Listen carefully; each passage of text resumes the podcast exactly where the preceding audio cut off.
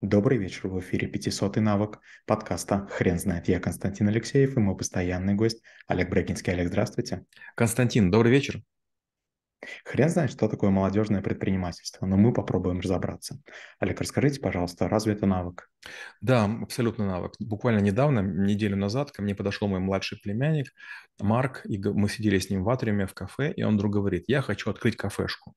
Я говорю, Марк, а как ты ее откроешь? Он говорит, ну вот мне папа даст деньги, ты даст деньги, то есть мне говорит, да? А, а я говорю, сколько нужно? Он говорит, ну по миллиону, скиньтесь, мне хватит. Я говорю, то есть миллион тебе хватит на кафешку? Он говорит, да, я нашел место, уже поговорил с баристой. Я говорю, хорошо, а ты что будешь делать? Он такой, я в школе буду учиться, а бариста будет деньги зарабатывать. Я говорю, эй, Марк, так не работает. Давай-ка сделаем сначала cash flow. Это документ, в котором будет показано, на что тратишь деньги и так далее. И вдруг Марк впервые узнал, что есть налоги, есть амортизация, есть какие-то другие вещи. И когда мы закончили с ним примерно полтора часа расчета в Excel, он говорит, так что получается, я не могу открыть кафешку? Я говорю, Марк, в текущих условиях нет.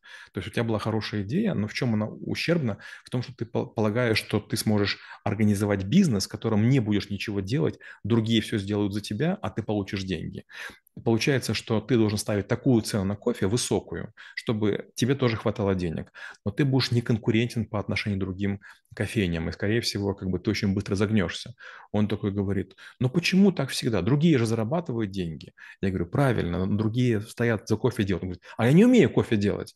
Я говорю, ты понимаешь, ты хочешь быть бизнесменом. Есть спекулянты, люди, которые не делают ничего, дают ресурсы и потом получают прибыль, а есть предприниматели, которые участвуют в создании пирожков, булочек, булочек, там, не знаю, там, делают стрижки, сами стоят, и потом постепенно зарабатывают деньги и могут нанимать других людей. Вот это предприниматели. Давай не путать Божий дар с яичницей.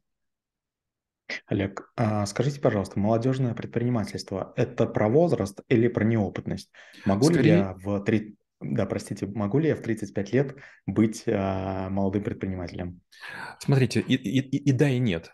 Во-первых, молодежное предпринимательство – это такой термин, который использует государство. И, по-моему, до 35 лет вы можете официально называться молодым предпринимателем. Но, естественно, если вы в 50 начинаете свой первый бизнес, вы будете не молодым, но неопытным предпринимателем. То есть молодой – это все-таки про возраст, а вот опытность – это характеристика наличия там у вас истории участия в там, своем или партнерском бизнесе. Олег, еще такой вопрос. Молодежное предпринимательство– это про обучение или про менторство?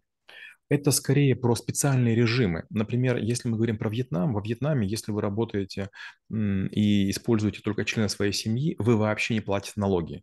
Получается, что многие люди в молодом возрасте пытаются заниматься фудстритом, то есть дорож, дорожной едой или уличной едой, или какими-то похожими там бизнесами. Чистят, что-то ремонтируют, моют. И поэтому постепенно кто-то из них вырастает в больший бизнес, и они могут платить а, налоги.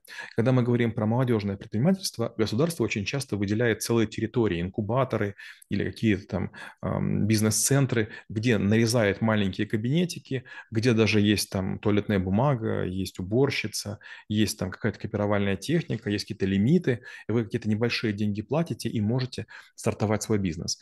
Для того, что предприниматель, который вот только начинает что-то делать, будучи там студентом или выпустив из вуза, он очень многого не знает, и поэтому нужна поддержка юридическая, бухгалтерская, информационная, надо купить стулья, столы, доску, и переговорную иметь, телефонную линию. И государство говорит, ребят, давайте мы вам поможем. Вон в Сколково там десятки тысяч квадратных метров пустующих. Почему? Потому что предприниматели, с одной стороны, хотели бы там находиться, там серьезные льготные режимы, а с другой стороны, никому не хочется очень далеко ехать туда, а потом обратно. Получается, никто не желает и рыбку съесть, съесть и умным показаться. Олег, скажите, а какое количество идей нужно сгенерировать молодому предпринимателю? Хороший вопрос. Вот когда я, допустим, генерирую гипотезы, я считаю, что чем больше, тем лучше. Но когда мы говорим про бизнес, я так точно не считаю. Дело в том, что вот я все время говорю, что если вы предприниматель, попытайтесь сами стать частью бизнеса. Мой первый бизнес был а, антивирус. Я писал антивирус Браво, брагинский антивирус, потому что лично я и только я его писал. Потом со временем команда стала чуточку больше. Дальше была компания Bitec. Я айтишник, и я создал 200 рабочих мест, и мы писали софт я тоже участвовал в, в большом количестве рабочих групп, заседаний. Я лично приводил почти каждого клиента, я строил большинство архитектур, и я часто а, помогал там перестраивать базы данных. А, допустим, сейчас у нас супруга есть стоматология. Я все время занимался ее постройкой. Моя супруга там была только один раз на подписание договора, и уже потом пришла, когда все было готово. То есть она вообще ничего не делала. Почему? Потому что стройка – это то, что я понимаю. А вот сейчас, допустим, я бываю только один раз в неделю. Почему? Потому что я чаще не нужен. Я занимаюсь вопросами юриспруденции, бухгалтерии, администрирования и так далее. Но опять же, если бы я был там не нужен, я бы там полностью не появлялся. Если вы нагружаете бизнес тем, чтобы он вам платил зарплату, то вы можете никогда не всплыть. Олег, подскажите, пожалуйста, какое отношение у молодых предпринимателей нужно выработать к ошибкам? Нужно ли настроить э, молодых ребят на то, что первые 10, 15, 20, может быть 25 гипотез будут неудачными? Дело в том, что если мы говорим на уровне обсуждения, это нормально, это терпимо, но нельзя, чтобы эти попытки были с деньгами. Если предприниматель молодой попробует 2-3 попытки и на это потратит 2 года и прогорит, у него могут остаться долги и очень стойкое неприятие того, что нельзя заниматься бизнесом. Поэтому да, поэтому нужно их учить рассказывать а, о том, как работают деньги, о том, как работает информация, о том, как, как строится взаимодействие с государством, что такое цифровая подпись, что такое там нотариус, что такое там договора, контракты, рассрочки. Большинство людей, выходя из вуза, они ничего не умеют. То есть у нас нет вузов, которые готовят предпринимателей. У нас готовят а, в вузы людей, которые могут пойти на работу. И то большинство компаний не приходят, начинают всему заново учиться. Они не могут сделать документы, таблицы, отчеты, анализы провести. И получается, что любой человек, который в какой-то компании проработал, он для нее ценен, полезен, на рынке он совершенно не интересен. Получается, что предприниматель – это другой вид деятельности. Вам зарплату никто не платит. Это страшно, это опасно, это авантюрно. А с другой стороны, если вы уже приноровились и зарабатываете деньги, вы вдруг забываете, но к вам через время приходят проверяющие, контролирующие, надзорные органы, лицензирующие, сертифицирующие, пожарники, там, антитеррор, э, санэпидстанция Роспотребнадзор, и вдруг думаете, боже мой, за что мне это все? Я же делаю хорошее дело. Да, вы делаете хорошее дело, но вот уровень хорошести надо проверить и подтвердить. Вам необходимо аттестовать рабочие места, чтобы на них было не шумно, чтобы было светло, чтобы был свежий воздух. И это, кажется, я захочу, поставлю кондиционер, захочу, не поставлю. Нет, вам придут и выпишут штраф, если у вас не будет кондиционера и не будет обогрева или будет ненормальная температура.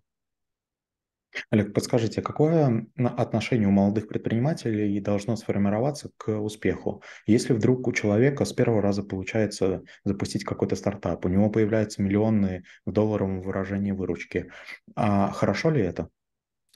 Я бы не сказал, что успех и миллионная выручка – это одно и то же. Есть такой Аяс Шабуддинов, если не ошибаюсь, у которого был кофе-центр или лайк-центр, да, и он свою кофейню продал за 50 с копейками миллионов, и он гордится этим.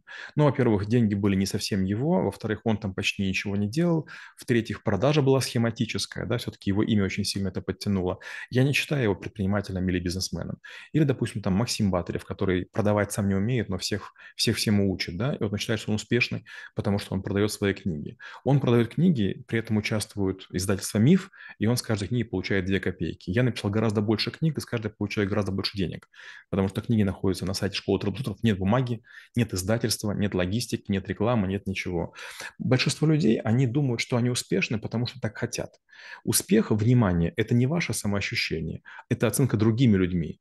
И вот если в какой-то ситуации вот э, вас предпочитают другому человеку, вы, наверное, успешны. Может, вы помните, в детстве была такая штука, когда выбирали двух капитанов, и они начинали в свою команду набирать людей. И очень круто, когда тебя берут первым, да, и очень плохо, когда тебя берут последним. И вот э, тот, кто последним, он же все равно как бы в какую-то команду входит. И вот до этого упражнения, да, когда вот его убрали последним, он мог думать, что он молодец, он хороший, а вдруг, оказывается, его не берут. Или такое бывает там вот вы думаете, мой друг сейчас сделал бизнес, и я сейчас к нему пойду, буду у него вторым номером, буду все контролировать. А вы знаете, что в бизнесе контроль, в малом бизнесе, находится на десятом месте. Получается, что вы говорите, я буду там помогать. Если ты будешь помогать, то зарплату тебе платить будет не за что. Должен что-то делать. Олег, скажите, пожалуйста, в каком возрасте нужно начинать а, думать о том, чтобы а, человек начинал что-то предпринимать? Трудно мне сказать. У меня, во-первых, мама была педагогом, во-вторых, у меня и бабушка, и дедушка по ее линии были сиротами, поэтому у меня, честно говоря, большого выбора не было. И я, начиная там класса с четвертого, уже зарабатывал деньги. Я косил траву сначала серпом, для кролей, потом косой, потом собирал различные там лекарственные травы, потом работал на фанерном комбинате, на алюминиевом комбинате, на парфюмерном комбинате, плодоовощно-консервном комбинате, ремонтно-механическом заводе имени Лепса работал, сберегательной кассе, и каждый год, каждое лето я зарабатывал деньги. И я все время просился туда, где можно зарабатывать деньги именно тяжело. И что я понял? Я понял, что если я, допустим, сижу где-то за водоуправлением, я зарабатываю одни деньги. А если я освою станок с числом программным управлением ленинградский, то я бы зарабатывал другие деньги. Получается, я все время занимался грязной работой. Я вдруг понял, что люди, которые потеют, которые пачкаются, которые там возюкаются в, в, там, в цементе, в бетоне, в кирпичах, в штапиках, в гвоздях, они зарабатывают больше. И я это очень оценил. Понимаете, одно дело быть красивым и начальником, а другое больше зарабатывать денег. когда я работал на консервном комбинате, я заработал, зарабатывал в месяц 300 рублей. Чем я занимался? Я клал кирпич, а, и я стеклил помещение. А люди, которые ходили в красивом и в нарядном, они зарабатывали 80 рублей. И вот когда я получил 300 рублей и в кассе, значит, мне выдали стопку этими стольниками, то, честно говоря, было понятно, да, кто, кто, кто король, кто царь. Поэтому я все время вот как думаю. Предприниматель – это человек, который должен ориентироваться на работу, в которой он не боится заморать руки. Предприниматель должен зарабатывать деньги, а не делать красивые какие-то истории. Тут кофейни – это красивая история, там нет больших денег. Много есть бизнесов, где можно прямо хлебать дерьмо, там, не знаю, выше шеи, зато, зато потом можно отдыхать где угодно, летать на частных самолетах. Олег, скажите, ваше личное мнение, предпринимательство – это врожденное качество? Я не уверен. Многие предприниматели из-за того, что я в банке работал, мне кажется очень странным. Я удивляюсь, как у них получается. Вот, допустим, я хорошо знаю финансы, я хорошо знаю IT, я учился на экономиста, на, на психолога, на, на, на право. И когда я вижу людей, которые ничего этого не знают и пытаются сделать бизнес, мне становится страшно. Вот у нас тут супруга клиника, и мы пытаемся соблюдать все законы. И вот у меня, получается, много есть коллег. Даниил Шмидт, который закончил, будь здоров, какое образование, высшую школу менеджмента, высшую школу экономики. Коля Мурашов работает, который раньше работал в Ростелекоме. То есть у меня работают очень компетентные ребята. И мы с трудом справляемся со всем. Вопрос, а как это делают другие люди? Ответ – никак. И от этого в ужасе. Получается, предпринимательство, в общем-то, прощает ошибки. И государство, если честно, не очень злое. Получается, что ну, есть шанс вырасти. Олег, спасибо. Теперь на вопрос, что такое молодежное предпринимательство, будет трудно ответить. Хрен знает.